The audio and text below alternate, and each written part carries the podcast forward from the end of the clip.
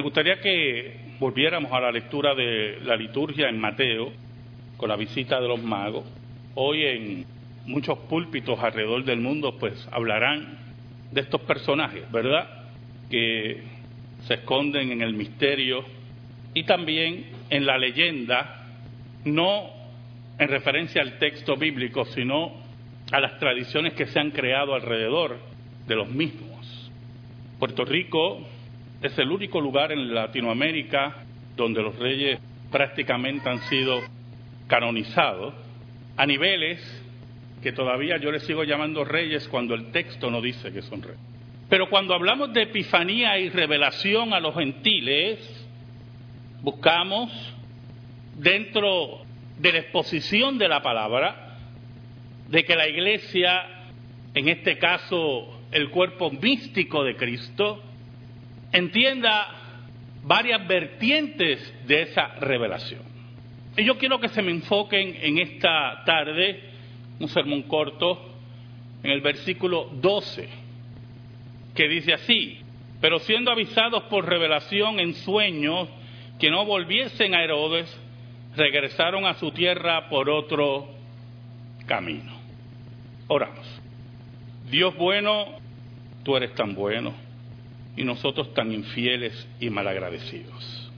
Tú que nos das esta palabra y nos guías por ella, tú que por medio de los profetas y apóstoles nos muestras esta palabra. Escóndenos bajo la sombra de la cruz en esta hora. Perdona mis horribles pecados y que tu palabra sea expuesta. Por Cristo Jesús oramos. Amén y amén. Le he puesto de título a mi sermón Otro Camino. Como decíamos en el programa de radio anoche, hay sospechas bastante sostenidas que este grupo de hombres, de magos, porque la Biblia los identifica como varones, ¿oyó? Pertenecían a la religión mazdeísta o la religión de Zoroastro. Históricamente se sabe que el mazdeísmo tuvo un contacto con el judaísmo y aunque hubieron judíos que se quedaron en Persia y en esas áreas del Oriente Medio y terciversaron la religión judía en muchas áreas, también el mazdeísmo recibió principalmente del profetismo judío varias doctrinas o abrazó varios conceptos doctrinales. Y podríamos enumerar unos cuantos, pero no es una clase de religiones comparadas, ¿verdad? Lo que nos interesa es el concepto mesiánico en el mazdeísmo, en el zoroastrismo. Los zoroastristas, afirmados por Zoroastro, creían en la llegada de un Mesías. Y es interesante, aparentemente creían que ese Mesías venía del estirpe judía, del pueblo judío. Por lo tanto, por siglos, dentro de la religión mazdeísta, algunos hasta piensan que Zoroastro pudo haber conocido al profeta Daniel. Por siglos, la religión mazdeísta mantuvo esa fe y esa esperanza en la llegada de un Mesías. Pero como eran paganos, como eran personas que no creían en una sola revelación, eran también lectores de las estrellas. El término mago, como todos ustedes saben aquí, es astrólogo, pero no el charlatán que usted ve en la televisión hoy, ¿verdad? El payaso que usted pueda ver, sea de la nacionalidad que sea, ¿oyó? Yo sé que los puertorriqueños nos distinguimos en muchas cosas alrededor del mundo y también en astrología nos distinguimos mucho. Pero no nos referimos a ese tipo de astrología barata, comercial, para tontos. Y yo lamento mucho si usted, yo, yo espero que no, ¿verdad? Pero si usted lo que usted abre el periódico para ver el horóscopo, usted es un tonto. ¿Oyó? No, nos referimos a un tipo de astrología que estaba mezclada que estaba unida a la astronomía. Y aunque habían conceptos de leer la vida de los seres humanos a través de las estrellas, también estaba el estudio de los cuerpos celestes. Y como eran paganos, sospechamos en cierta medida que ellos esperaban algún tipo de señal astronómica. Pero hay un problema con eso. ¿Cuántos cuerpos celestes o, fenómenos celestes deben haber visto en varios siglos los diferentes magos de la religión mateísta? Cometas, supernovas, estrellas fugaces. Cientos, hermanos. ¿Por qué identificar un cuerpo celeste en particular como la estrella del Mesías? Eso los obligaba a tomar otro camino en sus interpretaciones. Y así como en el versículo 12 vemos que Dios le habla por sueños, en una expresión única del acto soberano de Dios a sus escogidos, no dudamos que al mismo tiempo le habló por sueños para decirle, ese nuevo cuerpo celeste que ustedes ven, señala al Mesías. Sí, yo sé que algunos de ustedes está pensando, pastor, es bastante especulativo lo que usted dice. Sí, totalmente especulativo. Prefiero mantener eso, como dice la Escritura, dentro de los actos soberanos de Dios y del control de Dios, que pensar que lo adivinaron. La adivinación no existe, hermano. Quiero que usted entienda eso. Nadie sabe su futuro. Todos los que usted ve por ahí, adivinadores y cuentistas, usted le tiene que dar datos. Y muchos de ellos, muchos de ellos son personas muy habilidosas en eso, muy habilidosas. Y yo quiero que usted entienda que eso se da con los años. Yo le he dicho aquí muchas veces. Yo he hablado con ustedes desde el púlpito, desde acá yo veo sus expresiones y yo sé qué fue lo que no le gustó y lo que le gustó. También conozco acciones futuras de usted. No por adivinar, X persona me hablaba de otra X persona y yo le decía, no viene. Despreocúpate que ese no viene. Pero ¿cómo va a ser? No viene. No es que estoy adivinando, es que lo conozco. Así son esas personas, tienen esas habilidades. Pero hablando de un cuerpo celeste, no solamente que brilla en el firmamento, sino que se mueve como no se mueve ninguna estrella, porque el día que usted vea que una estrella se mueve así, Póngale su nombre. A ver si pasa a los anales de la historia. Los magos sabían que ese cuerpo celeste era especial. Por lo tanto, se preparan a tomar camino, un largo camino, para encontrarse con el Mesías. Y esto es muy importante, hermano es importante que entendamos que el camino hacia la salvación, que el camino hacia encontrarse con el Mesías, lo dicta, lo establece, lo fija nuestro Dios. La Biblia nos dice que es Dios, solamente Dios, el que dicta los caminos de salvación.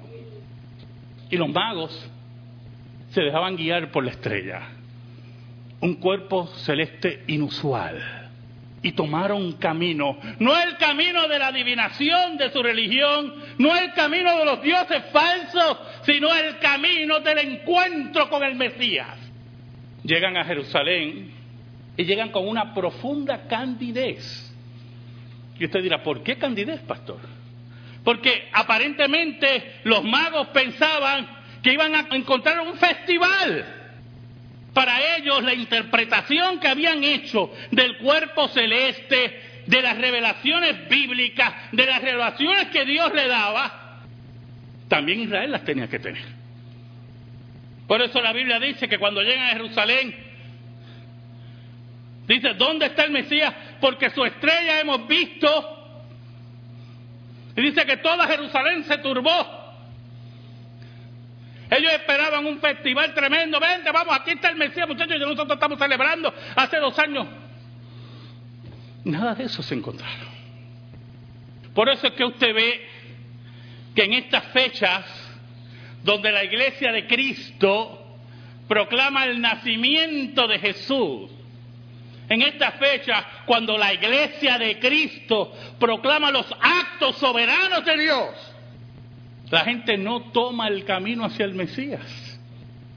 Y la alegría del mundo no se compara con la alegría de la iglesia, porque la alegría del mundo depende de los desvaríos del alcohol, de los desvaríos de las orgías, y no depende de la profundidad de saber que Dios se hizo hombre, que el camino de salvación ya ha sido trazado.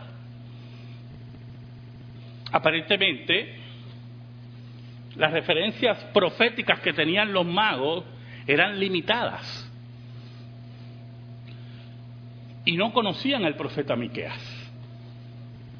Por eso le tuvieron que indicar en Jerusalén, es en Belén, mira, en Belén, a Belén tienen que dirigirse. Y eran tan ingenuos que Herodes se le acerca y le dice, cuando encuentren al niño, me avisan porque yo quiero ir a adorarle. Y yo imagino a ellos contentísimos, oye, el rey también, mira, nosotros le hemos instruido a este pueblo, estaba ignorante. Cuando lleguemos allá vamos a avisarle a Herodes.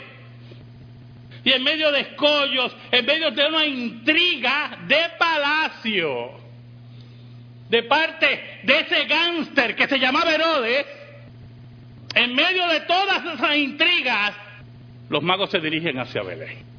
Y mientras se preparaba esa intriga de palacio, Dios mantenía el control de todas las cosas. No hay una sola intriga, ni una sola, hermano. Venga de donde venga, del hombre más inteligente o del gánster más asesino que detenga el camino y el plan de Dios para salvación a los suyos. Y ocurre un fenómeno, volviendo al cuerpo celeste, que no ocurre, que usted no lo ve. Si lo ve, pues, no sé, pues necesita ayuda profesional. La estrella se mueve y se detiene. El versículo 10, tremendo ese versículo. Y al ver la estrella se regocijaron con muy grande gozo. Reina Valera, se le hace difícil recoger la impresión en griego, ¿yo? Cuando dice ahí muy grande gozo, hermano, es que perdían el control de lo que estaban haciendo por el gozo que tenían. Su camino había terminado sus esfuerzos fueron recompensados. Habían encontrado no la estrella de Belén, sino la verdadera estrella. No una estrella en un firmamento, sino la estrella del control de todas las cosas. Esa estrella en esa casa que significa salvación para los gentiles y esperanza para Israel. Ese día ese hermoso día que nosotros conmemoramos hoy fue la verdadera fiesta de reyes. Allí, estos hombres, la cantidad que fuera, vieron al niño al cuidado de sus padres, indefenso, le trajeron sus presentes, como decían los profetas, y le rindieron pleitesía, le adoraron como lo que era Dios hombre. Es el esfuerzo, es la llegada a donde Dios está residiendo en la tierra. Es rendir tu vida y tu corazón al niño Dios, sabiendo que ese, ese que está allí, cumple todas las profecías y llena todos los caminos y dispensa salvación a los suyos. Había un problemita, la ingenuidad lo sano que eran esos hombres ante las intrigas de palacio. La Biblia no dice cuánto tiempo se quedaron con el Mesías. A mí se me hace muy difícil pensar. En una época como esta, que fuera una visita de médico. Haber encontrado al Mesías, haber encontrado al Dios hombre, conllevaría posiblemente a que María José pensara, ¿cuándo votamos a estos de aquí que no se quieren ir? haber encontrado la alegría viva, la felicidad que ningún ser humano nos puede dar, la felicidad que el mundo no nos puede dar, encontrar todo lo que el hombre y la mujer significa en la persona de Jesús, encontrar toda la felicidad que nadie nos puede dar.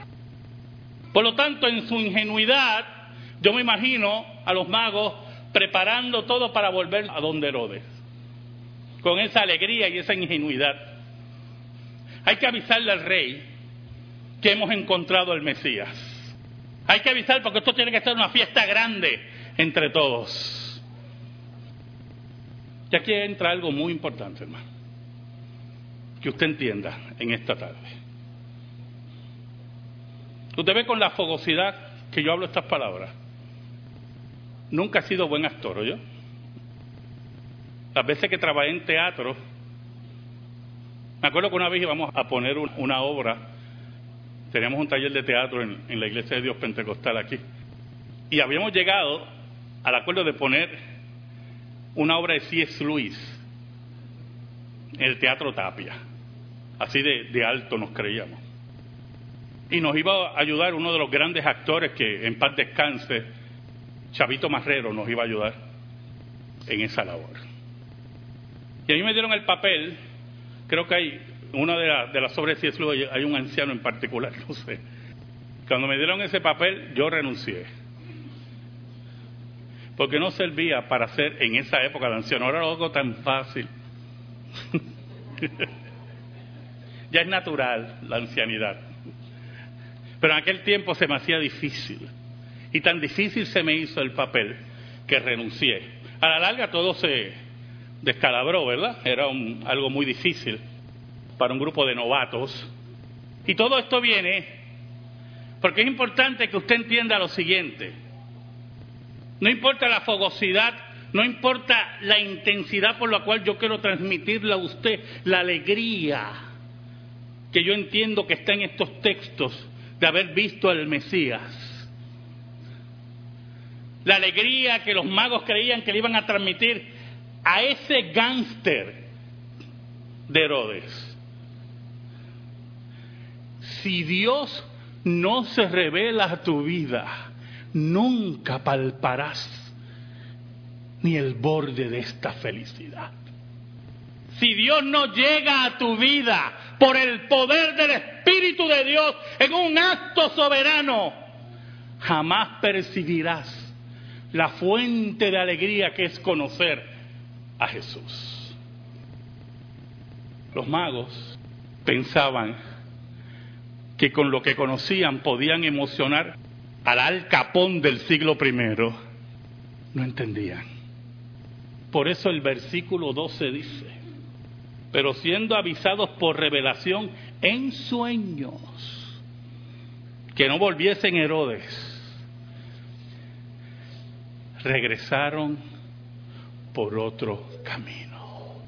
Hoy el Espíritu de Dios te invita para que tomes el otro camino de los magos, el camino de haber conocido a Jesús y no volver a Herodes ni a Jerusalén. Es el camino que solamente el Espíritu de Dios puede marcar. Yo te aseguro a ti que si tú tomas ese otro camino. Te vas a llevar el regalo que los reyes, los magos, se llevaron. Porque ellos trajeron regalos materiales, pero ellos se llevaron la vida eterna. Amén. Gracias te damos, Señor, por tu palabra eterna que no se equivoca. Y te pedimos, Señor, en el nombre de Cristo, que atesores esa palabra en nuestra vida. Por Cristo Jesús. Amén. Y amén. Estamos en silencio, hermano.